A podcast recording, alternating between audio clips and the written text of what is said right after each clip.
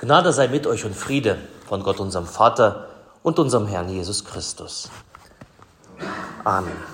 In der Stille lass uns beten.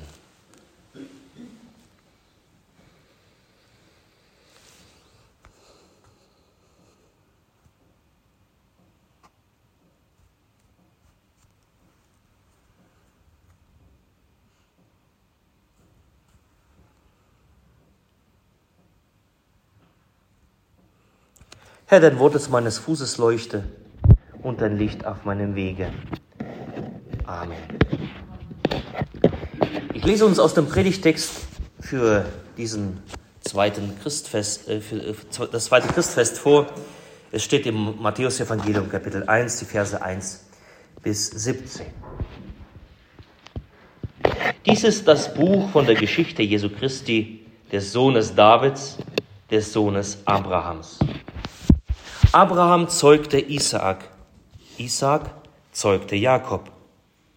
Jakob zeugte Juda und seine Brüder. Juda zeugte Perez und Serach mit der Tama. Perez zeugte Herzon. Herzron zeugte Ram. Ram zeugte Aminadab.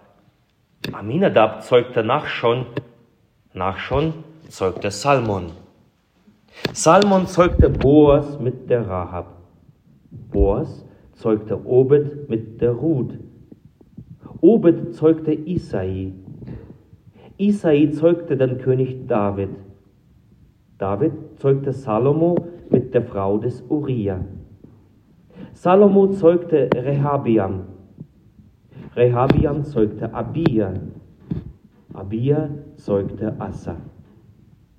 Asa zeugte Josaphat, Josaphat zeugte Joram, Joram zeugte Usia. Usia zeugte Jotam, Jotam zeugte Ahas. Ahas zeugte Hiskia. Hiskia zeugte Manasse. Manasse zeugte Ammon. Ammon zeugte Josia. Josia zeugte Joachim und seine Brüder um die Zeit der babylonischen Gefangenschaft. Nach der babylonischen Gefangenschaft zeugte Joachim Shealtiel. Shealtiel zeugte Zerubabel. Zerubabel zeugte Abihud. Abihud zeugte Eliakim. Eliakim zeugte Asor. Asor zeugte Zadok. Zadok zeugte Achim. Achim zeugte Elihud. Eliud zeugte Eleazar. Eleazar zeugte Matan. Matan zeugte Jakob. Jakob zeugte Josef, den Mann der Maria, von der geboren ist Jesus, der da heißt Christus. Alle Glieder von Abraham bis zu David sind 14 Glieder. Von David bis zur babylonischen Gefangenschaft sind 14 Glieder. Von der babylonischen Gefangenschaft bis zu Christus sind 14 Glieder. Herr segne uns dieses Wort. Amen. Ihr Lieben, dieser Text, er erinnert mich an eine Simpsons-Folge. Die Simpsons ist eine Trickfilmserie für Erwachsene, die sich um eine Familie Simpson in der amerikanischen Stadt Springfield dreht. Homer, der Vater der Familie, einer der Hauptfiguren, der Serie. Er ist ein einfacher Arbeiter in einem Atomkraftwerk. Er ist cholerisch, er ist chaotisch. Hin und wieder ist er böswillig, aber am Ende ist er doch liebevoll und zumindest bemüht. Nun, in einer dieser einen Folge erfährt Homer Simpson, dass er nur 24 Stunden zu leben hat. Homer beschließt, die restliche Zeit seines Lebens zu nutzen. Er stellt eine Liste mit Dingen auf, die er noch erledigen will. Und natürlich so wie Homer das eben ist. Natürlich klappt es mit dem ganzen Vorhaben nicht, weil er sich selbst im Wege steht. In den meisten Fällen eben gelingt ihm das nicht, diese Liste abzuarbeiten. Am Ende des Tages, nachdem er sich von seiner Familie verabschiedet hat, die Kinder ins Bett gebracht hat, setzt er sich in einen Sessel, nimmt sich einen Walkman, damals gab es noch Walkman, schiebt eine, ein Band der Hörbibel in sein Walkman rein, setzt die Kopfhörer auf und fängt an zu hören. Und was da klingt, am Anfang schuf Gott Himmel und Erde, die Erde war wüst und leer, und dann folgt Eliezer, zeugte Phinehas, Pinheas zeugte Abishur und Abishur zeugte Ahimas. Roman drückt auf die Taste, spult es vor, was ihr da hörte, hört Achimas zeugte, dann spult er wieder vor, Amaria zeugte Ahitub und so vergeht die Nacht. Und am Ende, in der frühen Morgen, hört man immer noch, dass irgendjemand irgendjemanden zeugt. Homer stirbt nicht, alles wird gut.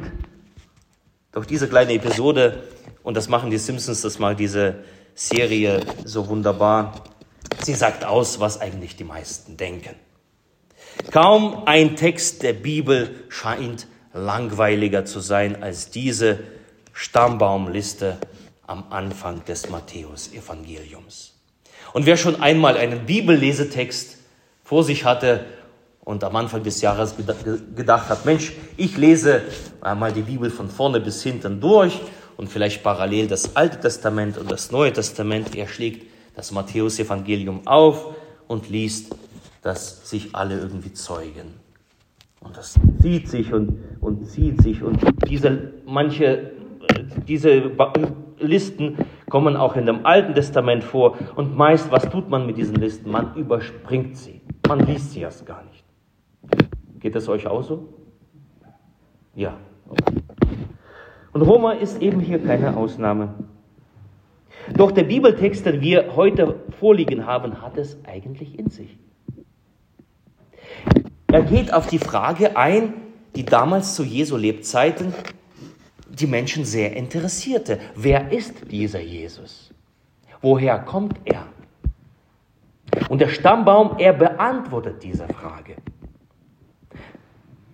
Nach dem Recht ist Jesus der Sohn Josef des Zimmermanns. Er ist also nicht vaterlos, wie es in damaligen Zeit ein Gerücht war. Josef gibt Jesus einen rechtlichen Stand und einen Stammbaum. Der Stammbaum Jesu, er fängt bei Abraham an, dem Gott die Verheißung gegeben hat, in dir werden gesegnet sein alle Völker. Also Jesus ist der Nachfahre dieser Person Abrahams und der Nachfahre dieser Verheißung.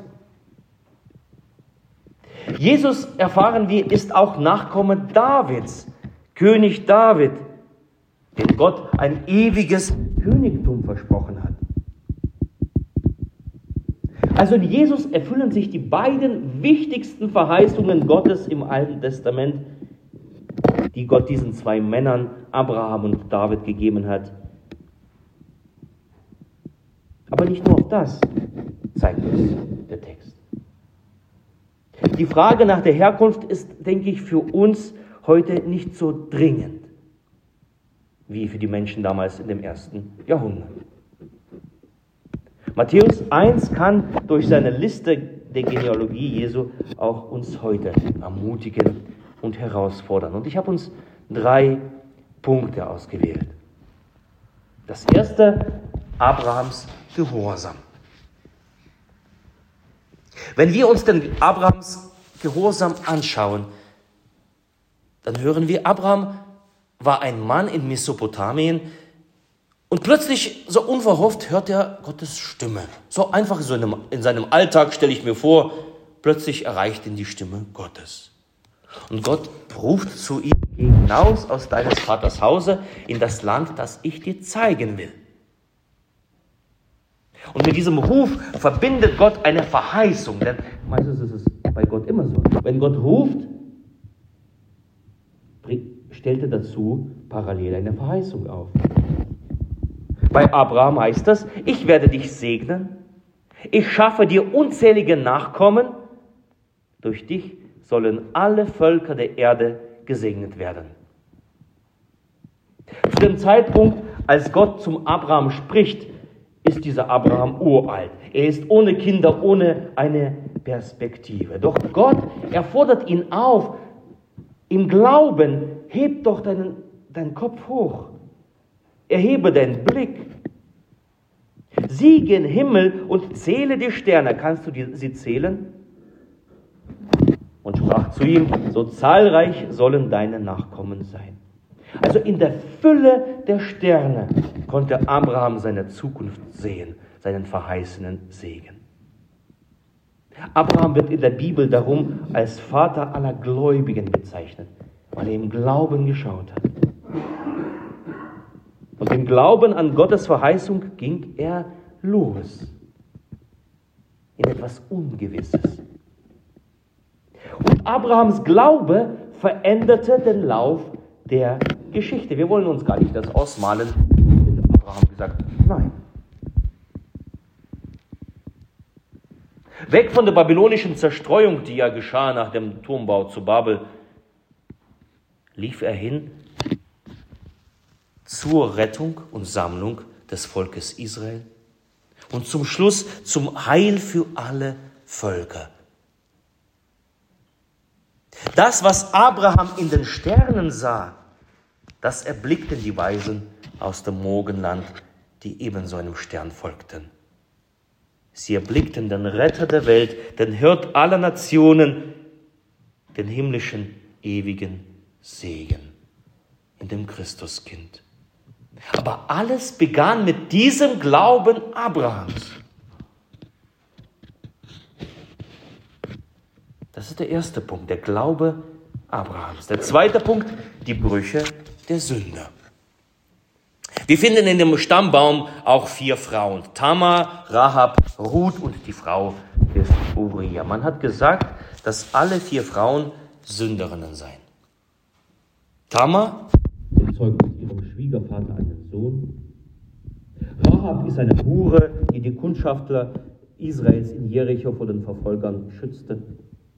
Ruth ist eine Moabiterin, also eine Ausländerin, und auf diese Weise für, die, für einen Juden eben unrein.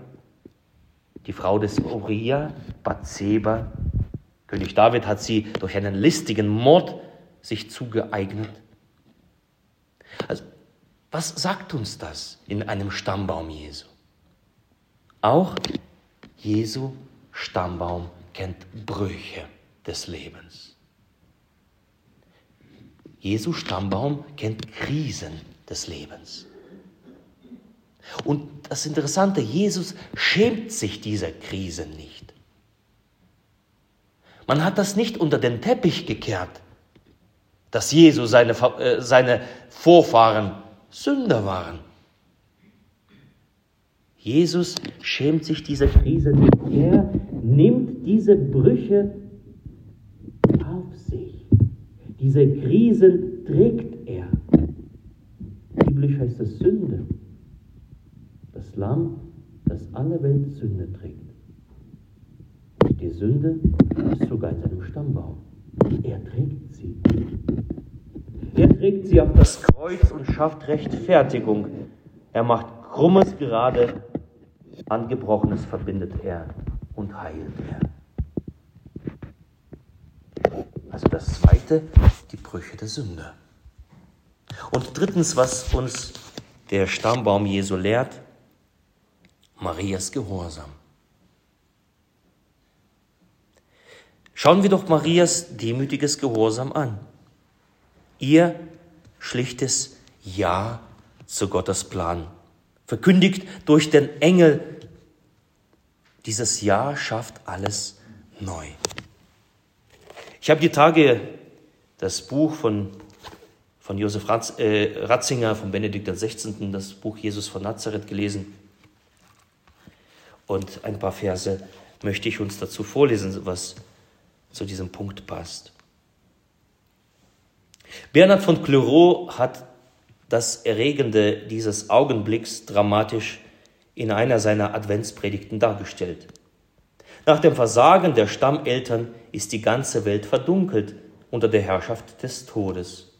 Nun sucht Gott einen neuen Eingang in die Welt. Er klopft bei, Maria an. Er braucht die menschliche Freiheit. Er kann den freigeschaffenen Menschen nicht ohne ein freies Ja zu seinem Willen erlösen. Die Freiheit erschaffend, hat er sich in gewisser Weise vom Menschen abhängig gemacht. Seine Macht ist gebunden an das äh, unerzwingbare Ja eines Menschen. So zeigt Bernhard, wie Himmel und Erde in diesem Augenblick der Frage an Maria gleichsam den Atem anhalten. Wird sie Ja sagen? Sie zögert. Wird ihre Demut sie hindern? Dies eine Mal, so sagt Bernhard zu ihr, sei nicht demütig, sondern hochgemut, gib uns dein Ja. Das ist der entscheidende Augenblick, in dem aus ihrem Mund, aus ihrem Herzen die Antwort kommt, mir geschehe nach deinem Wort. Es ist der Augenblick der, des freien, demütigen und zugleich großmütigen Gehorsams, in dem sich die höchste Entscheidung menschlicher Freiheit ereignet. Maria wird Mutter durch ihr Ja.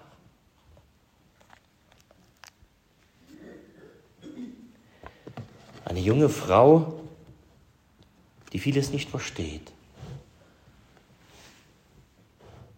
Auch das Erscheinen des Engels, ob sie es damals verstanden hat. Wie soll das geschehen, fragt sie. Wie soll das alles geschehen? Und in ihrem Unverständnis, in dem, was, was für sie irgendwie verschleiert war, sagt sie ja. Und dieses Ja tut eine Neuschöpfung. Denn an diesem Punkt, wenn wir den biblischen Text lesen, wird Jesus nicht mehr gezeugt, sondern er wird geboren aus der Jungfrau Maria. Eine Neuschöpfung. Das menschliche Ja Mariens, Mariens Gehorsam, macht eine Neuschöpfung möglich.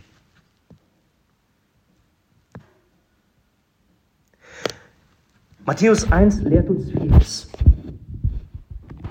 Die Herkunft Jesu, wir können darüber theologisch diskutieren, aber heute lehrt uns drei, drei Dinge. Abrahams Gehorsam. Und Abrahams Gehorsam fordert uns auch heraus, ihm gleich zu tun. Wenn Gott uns ins Ungewisse ruft, loszugehen, zu glauben, dass Gott etwas Wunderbares bereithält. Matthäus 1 lehrt uns die Brüche der Sünde. Er unsere Sünde bewusst, unsere Krisen. Er macht uns bewusst, dass wir sie nicht zu verstecken brauchen, nicht geheim halten, nicht unter den Teppich kehren, sich dessen bewusst sein, ja, ich armer, elender, sündiger Mensch sich nicht besser darzustellen, als man ist.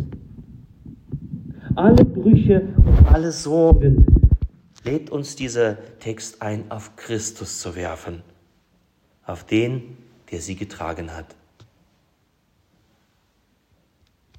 Dieser Text lehrt uns, dass wir angenommen sind in der Familie Gottes, trotz unserer Brüche, trotz unserer Sünde, trotz unserer Krise, wie eben in diesem Stammbaum Jesu.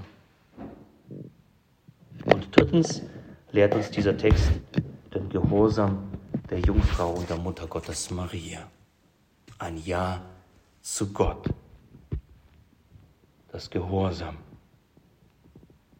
Trotz dessen, dass wir manches vielleicht nicht verstehen. Aber ein Ja zu Gott schafft alles neu. Es fordert die Kraft Gottes heraus.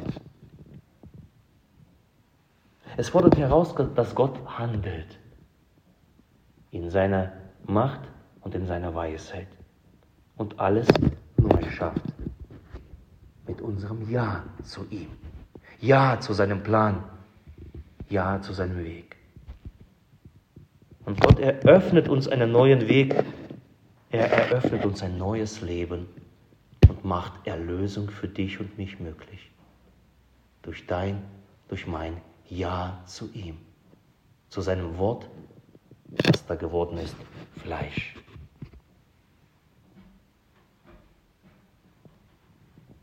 Abrahams Glaube die Brüche der Sünder und der Gehorsam der Jungfrau Maria. Möge Matthäus 21 uns das lehren. Amen.